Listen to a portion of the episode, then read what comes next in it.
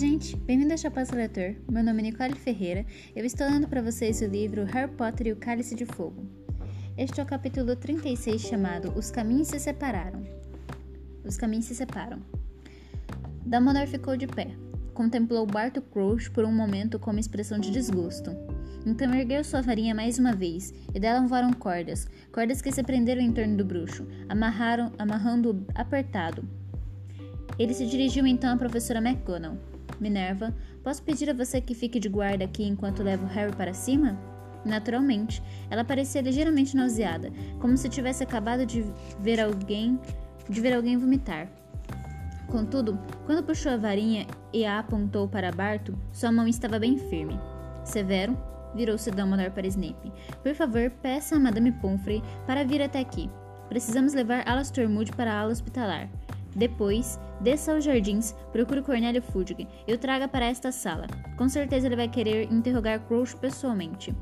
Diga-lhe que estarei na, na ala hospitalar dentro de meia hora, caso precise de mim.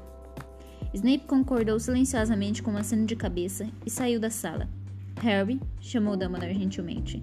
Harry se levantou e cambaleou. A dor na perna que ele mal sentira todo o tempo estava em que estivera ouvindo Crouch agora voltará com força total. O garoto também percebeu que estava tremendo. Dumbledore segurou pelo braço e o ajudou a sair para o corredor escuro. Quero que venha primeiro ao meu escritório, Harry, disse ele baixinho, enquanto seguiam pelo corredor. Sirius está nos esperando lá. Harry concordou com a cabeça. Uma sensação de dormência e de total irrealidade se apoderará dele, mas o garoto não ligou. Ficou até feliz com isso. Não queria ter que pensar em nada que acontecera desde que pusera a mão pela primeira vez na taça tribruxo. Não queria ter que examinar as lembranças, frescas e nítidas como fotografias, que não paravam de lampejar em sua mente. Olho tonto, mude dentro do malão, rabicho caído no chão, aninhado ao toco do braço, Voldemort ressurgindo do caldeirão fumegante, Cédrico morto. Cédrico pedindo para ele levar o corpo para os pais. Professor, murmurou Harry, onde está o senhor e a senhora de Gore? Estão com a professora Sprout, disse a voz de Dumbledore, que estivera tão calma durante o interrogatório de, Bar de Barto Crouch, tremeu levemente pela primeira vez. Ela é a diretora da casa de Cédrico, e o conhecia melhor. Tinham chegado à gárgula de pedra. Dumbledore disse a senha. Ela saltou para o lado, e o diretor e Harry subiram a escada rolante circular até a porta de carvalho. Dumbledore abriu-a. Sirius estava parado ali, seu rosto branco e ossudo como estivera quando fugira de Azkaban. No, no átimo, ele atravessou a sala. Harry, você está bem? Eu sabia, eu sabia que uma coisa assim. O que aconteceu? As mãos dele tremiam ao ajudar Harry a se sentar em uma cadeira diante da escrivaninha. O que aconteceu? perguntou mais presuroso. Dumbledore começou a contar a Sirius tudo que Bartol Crouch dissera. Harry ouviu apenas com metade de sua atenção tão cansado que cada osso do seu corpo doía. Ele só tinha vontade de ficar sentado ali, sossegado, durante horas e horas, até adormecer e não precisar mais pensar nem sentir nada. Ouviu-se um rumorejo de asas. Farx, a fênix, deixará o poleiro, voará, para, voará pela sala e pousará no joelho de Harry. Lofarx, disse o garoto de mansinho. Ele alisou a bela plumagem vermelha e dourada da ave. Farx piscou sem medo para ele. Havia um certo consolo em seu peso morno. Dumbledore parará de falar. Sentou-se diante de Harry, a escrivaninha. Encarou o menino, que procurou evitar os seus olhos. Dumbledore ia interrogá-lo. Ia fazer Harry desabafar tudo. Preciso saber o que foi que aconteceu depois que você tocou a chave de portal no labirinto, Harry, disse o diretor. Podemos esperar até amanhã para isso, não, Dumbledore? Disse Sirius com aspereza. Ele pousou a mão no ombro de Harry. Deixa o garoto dormir. Deixa-o descansar. Harry sentiu um assomo de gratidão com relação ao padrinho, mas Dumbledore não deu atenção às palavras de Sirius. Curvou-se para Harry. De má vontade, o garoto ergueu a cabeça e encarou aqueles olhos azuis. Se eu achasse que poderia ajudá-lo, disse Dumbledore brandamente, mergulhar você em um sono encantado e permitir que adiasse o momento em que terá de pensar no que aconteceu esta noite, eu faria isso, mas sei que não posso. Amortecer a dor por algum tempo apenas a tornará Pior quando você finalmente a sentir. Você demonstrou uma coragem acima, que eu, acima da que eu poderia ter esperado. Eu estou pedindo que a demonstre mais uma vez. Estou pedindo que nos conte o que aconteceu. A Fênix deixou escapar uma nota branda e trêmula. A nota estremeceu no ar, e Harry sentiu como se uma gota de líquido morno tivesse descido por sua garganta até o estômago, aquecendo e lhe dando forças. Ele inspirou profundamente e começou a contar. Enquanto falava, visões de tudo o que se passará aquela noite pareciam desfilar diante de seus olhos. Ele viu a superfície borbulhante da poção que reviverá Voldemort. Viu os comensais da morte aparatando entre os túmulos em volta deles. O corpo de Cédrico caído no chão ao lado da taça. Uma ou duas vezes, Sirius emitiu um som como se fosse falar alguma coisa. Sua mão ainda apertando o ombro do afilhado, mas Dumbledore ergueu a mão para fazê-lo calar. E Harry se sentiu grato por isso, porque era mais fácil continuar agora que já começará. Era até um alívio. O garoto teve a sensação de que alguma coisa venenosa estava sendo extraída dele. Custava-lhe toda a determinação que possuía continuar falando. Contudo, ele percebia que, uma vez que tivesse terminado, iria se sentir melhor. Quando Harry contou que Rabicho espetará seu braço com o um punhal, porém Sirius deixou escapar uma exclamação veemente, e Dumbledore se levantou tão depressa que Harry se assustou. O, dire o diretor deu a volta à escrivaninha e pediu a Harry que esticasse o braço. O garoto mostrou aos dois o lugar em que suas vestes estavam rasgadas e o corte sob as mesmas. Ele falou que o meu sangue o tornaria mais forte do que se usasse o de outro, disse Harry a Dumbledore. Falou que a proteção que minha, que minha mãe tinha deixado em mim seria dele também. E estava certo, ele pôde me tocar sem me machucar. Sem se machucar, ele tocou meu rosto. Por um instante fugaz, Harry viu um brilho que lembrava triunfo nos olhos do diretor, mas no momento seguinte teve certeza de que imaginará. Porque Dumbledore, porque quando Dumbledore voltou à cadeira atrás da escrivaninha, percebe, pareceu velho e cansado, como Harry jamais o vira. Muito bem, disse ao se sentar. Voldemort superou esta barreira. Continue, Harry, por favor. Harry prosseguiu. Explicou como Voldemort emergirá do caldeirão e repetiu para eles tudo o que conseguiu se lembrar do discurso do Lorde dos, aos comensais. Então contou como Voldemort o desamarrará, devolverá sua varinha e se preparará para duelar.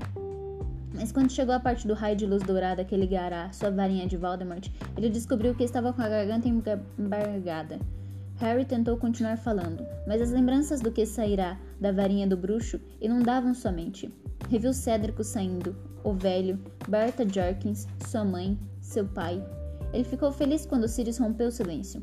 As varinhas se ligaram? perguntou ele, olhando de Harry para Dumbledore. Por quê? Harry tornou a erguer os olhos para Dumbledore, em cujo rosto havia uma expressão tensa. Priori incantatem, murmurou. Seus olhos fitaram os de Harry e foi quase como se um raio invisível de compreensão passasse entre os dois. A reversão do feitiço? perguntou Sirius alerta. Exatamente, disse Dumbledore. A varinha de Harry e a de Voldemort têm o mesmo cerne. Cada uma contém uma pena da mesma da cauda da mesma fênix, com o efeito desta fênix. Acrescentou ele, apontando para a ave vermelha e dourada empoleirada tranquilamente no joelho de Harry. A pena da minha varinha veio de Farx? perguntou Harry admirado. Veio, disse Dumbledore. O Sr. Olivares me escreveu dizendo que você comprará a, suas, a segunda varinha, no instante em que você saiu da loja dele, há quatro anos. Então, o que acontece quando uma varinha encontra sua irmã? perguntou Sirius. Elas não funcionam bem uma com a outra. Se, no entanto, o dom de uma das varinhas forçar uma luta entre as varinhas, produzirá um efeito muito raro. Uma das varinhas forçará a outra a regurgitar os feitiços que realizou, na ordem inversa. O mais recente primeiro, depois os que o antecederam. O diretor olhou interrogativamente para Harry e o garoto confirmou com a cabeça. O que significa, disse Dumbledore lentamente, seus olhos no rosto de Harry, que alguma forma que alguma forma de Cédrico deve ter reaparecido. Harry tornou a confirmar. Digore voltou à vida? perguntou Sirius abruptamente. Nenhum feitiço pode ressuscitar os mortos, disse Dumbledore, num tom em tom sentencioso. Só o que pode ocorrer é uma espécie de eco inverso. Uma sombra de Cédrico vivente teria emergido da varinha. Estou certo, Harry? Ele falou comigo, disse Harry. De repente, o garoto voltou a tremer. O, o fantasma de Cédrico, ou o que seja, falou. Um eco, disse Dumbledore, que reteve a aparência e o caráter de Cédrico. Imagino que as outras formas semelhantes tenham aparecido. Vítimas menos recentes da varinha de Voldemort. Um velho, respondeu Harry com um, com um aperto na garganta. Berta Jorkins e. seus pais? perguntou Dumbledore calmamente. Foi. A mão de Sirius no ombro de Harry agora o apertava com tanta força que chegava a doer. As últimas mortes executadas pela varinha, confirmou Dumbledore em uma, com um aceno de cabeça, na ordem inversa, mas teriam aparecido, é claro, se vocês continuassem a manter a ligação. Muito bem, Harry. Esses ecos, essas sombras, que foi que elas fizeram? O garoto descreveu como as figuras que havia saído da varinha tinham ficado rondando o interior da teia dourada, como Voldemort pareceu temê-las, como a sombra do pai de Harry lhe disse o que fazer, como a de Cédrico fizera um último pedido. Nesse ponto, Harry descobriu que não conseguiria continuar. Olhou para Sirius e viu que o padrinho segurava o rosto nas mãos. Harry de repente tomou consciência de que Farx deixará seu joelho. A ave voará para o chão. Ela descansou a bela cabeça na perna machucada do menino. Grossas lágrimas peroladas caíram dos seus olhos sobre a ferida feita pela aranha. A dor desapareceu. A pele se recompôs. A perna ficou boa. Vou repetir mais uma vez, disse Dumbledore quando a Fênix levantou o voo e tornou a se acomodar em seu poleiro junto à porta. Esta noite você revelou uma bravura que ultrapassou o que eu teria esperado de você, Harry. Revelou uma bravura igual àqueles que morreram combatendo Voldemort no auge do seu poder. Você carregou um fardo de um bruxo adulto e, teve, e esteve à altura dele. E você agora nos deu tudo o que temos direito a esperar. Você vai me acompanhar à ala hospitalar. Não quero que volte para o dormitório esta noite. Uma poção de son do sono e algum sossego. Sirius, você gostaria de ficar com ele? Sirius confirmou com a cabeça e se levantou. Tornou a se transformar no enorme cachorro preto e saiu com Harry e Dumbledore do escritório, acompanhando-os por um lance de escadas até a ala hospitalar. Quando o diretor empurrou a porta, Harry viu o Sr. Weasley, Guy, Rony e Hermione reunidos em torno de uma atarantada Madame Pomfrey. Pareciam estar exigindo saber onde estava Harry e o que lhe acontecera. Todos se viraram rapidamente quando Harry, Dumbledore e o cachorro preto entraram, e a, e a Sra. Weasley deixou escapar um grito abafado. Harry! Ah, Harry! Ela fez menção de correr para o garoto, mas Dumbledore se colocou entre os dois. Molly, disse ele erguendo a mão, por favor, ouça-me um momento.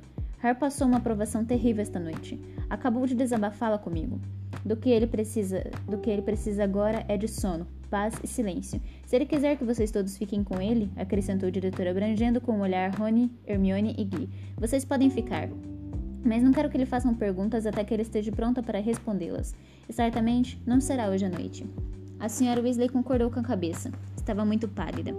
Ela se virou para Rony, Hermione e Gui, como se eles estivessem fazendo barulho e sibilou. Vocês ouvirem? Ouviram? Ele precisa de silêncio. Diretor, disse Madame Pomfrey, encarando o cachorro preto que era Sirius. Posso perguntar o que... Este cachorro vai ficar com Harry por algum tempo, disse Dumbledore com simplicidade. Posso lhe assegurar que ele é muitíssimo bom, bem treinado. Harry, vou esperar até você se deitar. Harry sentiu uma inexprimível gratidão a Dumbledore por pedir, aos, por pedir aos outros que não lhe fizessem perguntas. Não é que não, quis, não os quisesse ali, mas a ideia de explicar tudo mais uma vez, de reviver tudo mais uma vez, era mais do que ele poderia suportar. Voltarei para vê-lo assim que estiver com Fudge, Harry, disse Dumbledore. Gostaria que você ficasse aqui amanhã também, até eu me dirigir à escola. E saiu. Quando Madame Pomfrey levou Harry a uma cama próxima, ele avistou o verdadeiro Moody, deitado imóvel em uma cama no fundo da enfermaria.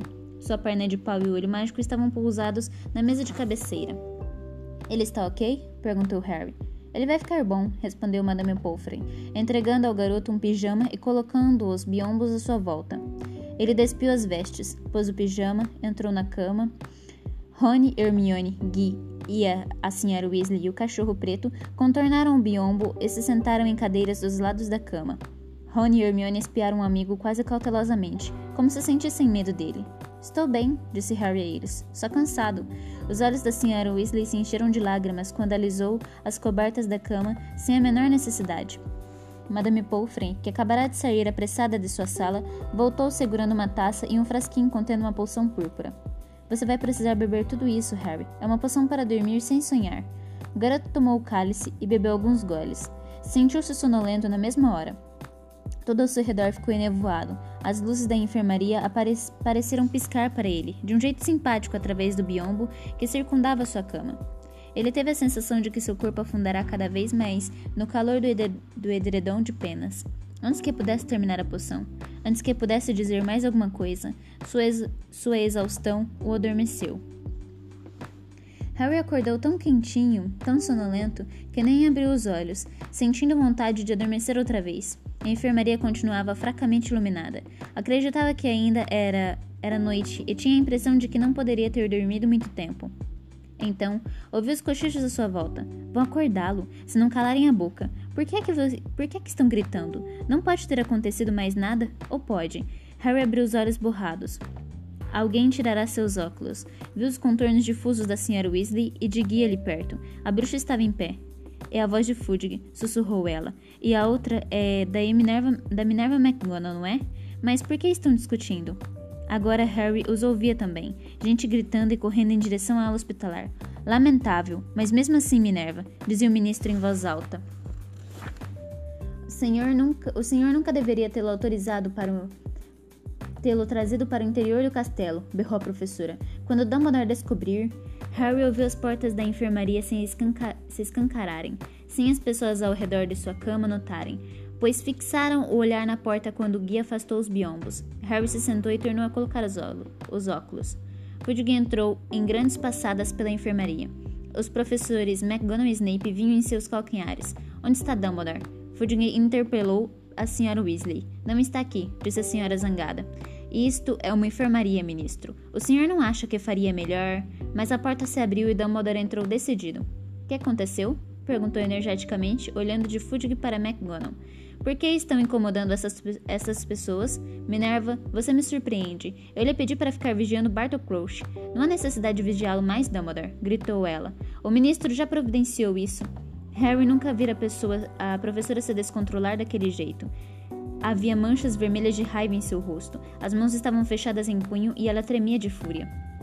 Quando informei ao Sr. Fudge que tínhamos apanhado o comensal da morte responsável pelos acontecimentos dessa noite, disse Snape em voz baixa, parece que ele achou que sua segurança pessoal estava ameaçada. Insistiu em chamar um dementador para acompanhá-lo até o castelo. Levou-o para a sala em que Bartol Crouch Avisei a ele que você não concordaria, Dumbledore, vociferou a professora Minerva. Avisei a ele que você não permitiria que dementadores entrassem no castelo, mas. Minha cara senhora, rugiu Fudge, que parecia igualmente mais zangado do que Harry jamais ouvira. Como ministro da magia, sou eu quem decide se quero trazer uma proteção pessoal quando vou entrevistar alguém possivelmente perigoso. Mas a voz da professora McGonagall abafou a de Fudge. No momento em que aquela aquela coisa entrou na sala, berrou ela apontando para Fudge, e o corpo todo tremendo. O dementador avançou para Crouch e e Harry sentiu um frio no estômago, enquanto a professora procurava encontrar palavras para descrever o que acontecerá. Harry não precisou que ela terminasse a frase. Sabia o que o dementador devia ter feito. Aplicará o beijo fatal em Bartol Crouch, sugará a alma do rapaz pela boca. Ele estava pior do que morto. Porque todos dizem pelo que todos dizem, não se perdeu nada, vociferou Fudge. Ele parece ter sido responsável por várias mortes. Mas ele agora não pode de prestar depoimento, Cornélio, disse Dumbledore encarando Fudge com insistência, como se o visse direito pela primeira vez. Ele não pode testemunhar porque matou essas pessoas. Por que ele as matou? Ora, isto não é mistério, é? esbravejou o ministro. Ele é doido de pedra. Pelo que Severo e Minerva me disseram, ele parecia pensar que tinha feito tudo isso seguindo instruções de você sabe quem. E ele estava seguindo instruções de Lord Voldemort, Cornélio, respondeu Dumbledore. A morte dessas pessoas foi apenas um produto secundário do plano para restaurar as forças de Voldemort. O plano foi bem sucedido. Voldemort recuperou seu corpo. Fudge parecia ter levado uma pancada violenta no rosto. Atordoado e piscando, ele olhou para Dumbledore como se não conseguisse acreditar no que acabara de ouvir. Começou a balbuciar, a balbuciar ainda de olhos arregalados para o diretor. Você sabe quem retornou? Absurdo. Ora, vamos, Dumbledore. Conforme Minerva e Severo sem dúvida lhe contaram, ouvimos Bartol Crouch confessar, sob a influência do Veritaserum. Ele nos disse como foi contrabandeado para fora de Azkaban e como Voldemort tem sabido por Barta Jorkins que ele continuava vivo. Foi libertá-lo da guarda do pai e usou para capturar Harry. O plano funcionou, posso lhe garantir. Crouch ajudou Voldemort a retornar. Olha aqui, Dumbledore, disse Fudge, e Harry ficou espantado de ver o sorrisinho que apareceu no rosto do ministro. Você, você não acredita seriamente nisso? Você sabe quem voltou? Ora, vamos, ora vamos, com certeza. Crouch deve ter acreditado que estava agindo sobre as ordens de você sabe quem, mas aceitar a palavra de um doido daqueles, Dumbledore. Quando Harry tocou ta na taça de tribruxo esta noite, ele foi transportado diretamente até Voldemort, disse Dumbledore com frieza. Ele presenciou o renascimento de Lord Voldemort. Explicarei tudo a você se quiser vir ao meu escritório. Dumbledore olhou para Harry e viu que o garoto estava acordado, mas sacudiu a cabeça e disse: Receio que não possa permitir que você interrogue Harry hoje. O sorriso, o curioso sorriso de Fudge perdurou. Ele também olhou para Harry. Depois se voltou para Dumbledore. Você está hum, disposto a aceitar a palavra de Harry neste a palavra de Harry neste caso, Dumbledore? Houve um momento de silêncio, interrompido por um rosnado de Sirius. Tinha os pelos do pescoço em pé e seus dentes se reganharam para Fudge. Certamente que acredito em Harry, disse Dumbledore. Seus olhos brilharam de fúria. Ouvi a confissão de Crouch e ouvi o relato de Harry sobre o que aconteceu quando ele tocou a taça tribruxo. As duas histórias fazem sentido. Explica, explicam tudo o que tem acontecido desde, de, desde que Barta Jorkins desapareceu no verão passado. Fudge ainda conservava aquele sorriso estranho no rosto. Olhou mais uma vez para Harry antes de responder. Você está disposto a acreditar que Lord Voldemort voltou porque assim dizem um assassino, porque assim dizem um assassino louco e um garoto que, bem, Fudge lançou a Harry mais um olhar e o garoto subitamente compreendeu. O senhor tem andado lendo Rita Skeeter, Sr. Fudge, disse ele calmamente. Rony, Hermione, a Sra. Weasley e Guy todos se assustaram. Nenhum deles perceberá que Harry estava acordado. Fudge corou ligeiramente mas surgiu em seu rosto uma expressão de desafio e obstinação. E se tiver? perguntou, fitando Dumbledore. E se descobrir que você tem me ocultado certos fatos sobre o garoto? Ofidioglotta é, e tem desmaios esquisitos a toda hora? Presumo que você esteja se referindo às dores que Harry tem sentido na cicatriz? Perguntou Dumbledore friamente. Você admite que ele tem tido dores, então? Perguntou Fudge. Depressa. Dores de cabeça? Pesadelos? Possivelmente alucinações? Escute aqui, Cornélio, disse Dumbledore, dando um passo para perto de Fudge, e mais uma vez parecendo irradiar aquela indefinível aura de poder que Harry sentirá quando estuporou o jovem Crouch.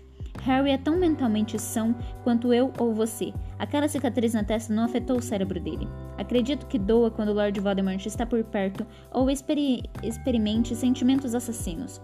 Fudge se afastará meio passo de Dumbledore, mas não parecia menos obstinado. Você vai me perdoar, Dumbledore, mas nunca ouvi falar em uma cicatriz deixada por um feitiço funcionar como uma companhia de alarmes antes. Olhe, eu vi Voldemort ressurgir, gritou Harry. Ele tentou novamente se levantar da cama, mas a Sra. Weasley forçou a deitar. Eu vi os comensais da morte. Posso dar nomes. Lucy Malfoy. Snape fez um movimento repentino, mas quando Harry se virou, o se virou o olhar de professor do professor retornará a Fudge. Malfoy foi inocentado, disse Fudge, visivelmente afrontado. Uma família muito antiga, doações por causas excelentes. McNair, continuou Harry, também inocentado, agora trabalha para o ministério. Avery, Notch, Grable, Goyle. Você está apenas repetindo os nomes de que, de, dos que foram absolvidos da acusação de serem comensais da morte há 13 anos, disse Fudge zangado. Poderia ter achado esses nomes em relatórios antigos sobre julgamentos. Pelo amor de Deus, Dumbledore. O garoto esteve com a cabeça cheia de histórias malucas até o fim do ano passado. Também, as invencionices, as invencionices dele estão cada vez mais mirabolantes, e você continua a engoli-las. O garoto é capaz de falar com cobras, Dumbledore, e você ainda acha que ele merece confiança?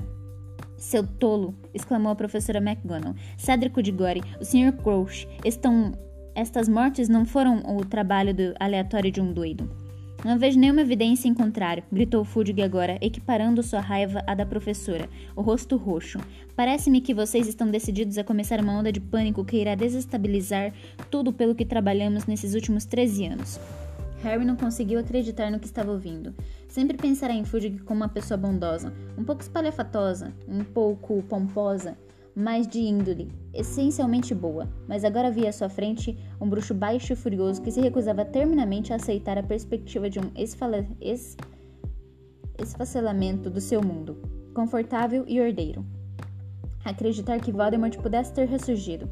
Voldemort retornou, repetiu Dumbledore. Se você aceitar imediatamente este fato, Fudge, e tornar as medidas necessárias, talvez ainda possamos salvar a situação. O primeiro passo, e o mais essencial, é retirar Azkaban do controle dos dementadores. Que, pro... que, des... que despropósito! gritou outra vez Fudge. Retirar os dementadores? Eu seria chutado do ministério se surgisse uma coisa dessas. Metade da população só se sente segura quando se deita à noite porque sabe que os dementadores estão guardando Azkaban. A outra metade não dorme tão bem, Cornélio, porque sabe que você deixou os seguidores mais perigosos de Lord Voldemort aos cuidados de criaturas que irão se juntar a ele no momento em que ele poder, no momento em que ele pedir, retorquiu Dumbledore. Eles não iriam irão permanecer leais a você, Fudge. Voldemort pode oferecer um espaço muito maior para os poderes e prazeres deles que você. com os dementadores a apoiá-lo e a volta dos seus antigos seguidores, você vai ter muita dificuldade para impedi-lo de reconquistar o poder que tinha há 13 anos. Fudge abria e fechava a boca, como se não tivesse palavras para expressar sua indignação. A segunda medida que você precisa tomar, e imediatamente, continuou Dumbledore, é mandar enviados aos gigantes. Enviados aos gigantes? gritou o ministro em tom agudo, afinal recuperando a fala. Que loucura é essa? Estenda-lhes a mão da amizade agora, antes que seja tarde demais, ou Voldemort irá persuadi-los, como já fez antes, que somente ele, entre os bruxos, concederá aos gigantes direitos à liberdade. Você, você não pode estar falando sério, exclamou Fudge, sacudindo a cabeça e se afastando um pouco mais de Dumbledore. Se a comunidade mágica ouvir falar que eu procurei os gigantes, as pessoas os odeiam, Dumbledore. A minha carreira termina. Você está cego de amor, disse Dumbledore, sua voz elevando-se agora a aura de poder palpável ao seu redor, seus olhos mais uma vez esbraseados. Pelo cargo que ocupa, Cornélio, você atribuiu demasiada importância, como sempre fez, à chamada pureza do sangue. Você não consegue reconhecer que não faz diferença quem a pessoa é ao nascer, mas o que ela vai ser ao crescer. O seu dementador acabou de destruir o último membro de uma família de sangue puro tão antiga quanto a de outros. E vejam quem em que foi que ele transformou a própria vida. Digo-lhe agora: tome as medidas que sugeri e você será lembrado, no cargo ou fora dele, como um dos ministros da magia mais corajosos e sábios que já conhecemos. Não faça nada, e a história irá lembrá-lo como um homem que se omitiu e permitiu que Voldemort tivesse uma segunda oportunidade de destruir o mundo que tentamos reconstruir. Está demente, sussurrou Fudge, ainda se afastando. Enlouqueceu. E então todos se calaram. Madame Pomfrey estava postada, imóvel aos pés da cama de Harry, as mãos cobrindo a boca. A senhora Weasley continuava curvada para Harry, a mão no ombro do garoto para impedi-lo de se levantar. Guy, Rony e Hermione tinham os olhos arregalados para Fudge. Se a sua de determinação de fechar os olhos levou você a este ponto, Cornélio, disse Dumbledore, chegou um momento em que os nossos caminhos se separam. Se separam. Você fará o que você, o que acha que deve, e eu Agirei como acho que devo. A voz de Dumbledore não continha sequer uma sugestão de ameaça. Parecia fazer uma simples constatação, mas Fudge se encrespou, como se Dumbledore estivesse avançando para ele com uma varinha em punho. Agora escute aqui, Dumbledore, disse sacudindo o dedo na cara do diretor. Eu sempre o deixei agir livremente. Tenho muito respeito por você. Posso não ter concordado com algumas de suas decisões, mas fiquei calado. Não existe muita gente que deixaria você contratar lobisomens ou manter Hagrid ou decidir o que ensinar aos seus alunos, sem consultar o ministério. Mas se você vai trabalhar contra mim, a única pessoa com quem pretende trabalhar, com quem pretendo trabalhar, pretendo trabalhar é Lord Voldemort. Se você é contra ele, então continuamos. Cornélio, do mesmo lado. Aparentemente, Fudge não conseguiu pensar que resposta dar a Dumbledore. Balançou-se para frente e para trás sob os pés diminutos, por um momento, girando seu chapéu pouco nas mãos. Finalmente, disse, com um que de súplica na voz. Ele não pode estar de volta, Dumbledore. Simplesmente não pode. Snape se adiantou, passou por Dumbledore, ao mesmo tempo que levantava a manga esquerda de suas vestes, esticou o braço e mostrou a Fudge, que se retraiu. Olhe, disse Snape aspera, asperamente. Olhe, a marca negra não está tão nítida quanto estava há pouco mais de uma hora, quando ficou realmente negra, mas o senhor ainda pode vê-la. O Lorde das Trevas marcou com estes, com este sinal todos os comensais da morte.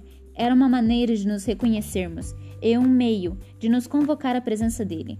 Quando ele tocava a marca de qualquer comensal, devíamos desaparatar e aparatar instantaneamente ao seu lado. A marca se tornou mais nítida durante este ano, a de Karkaroff também.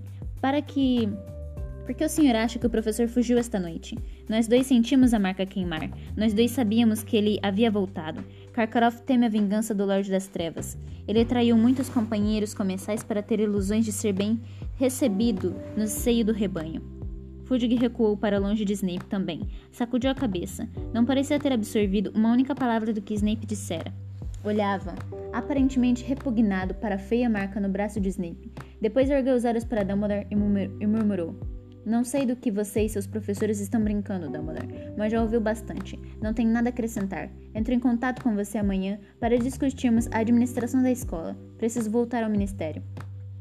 Já chegará quase à porta quando parou. Virou-se, voltou para a enfermaria e se deteve junto à cama de Harry. Seu prêmio? disse brevemente, tirando uma, gran uma grande bolsa de ouro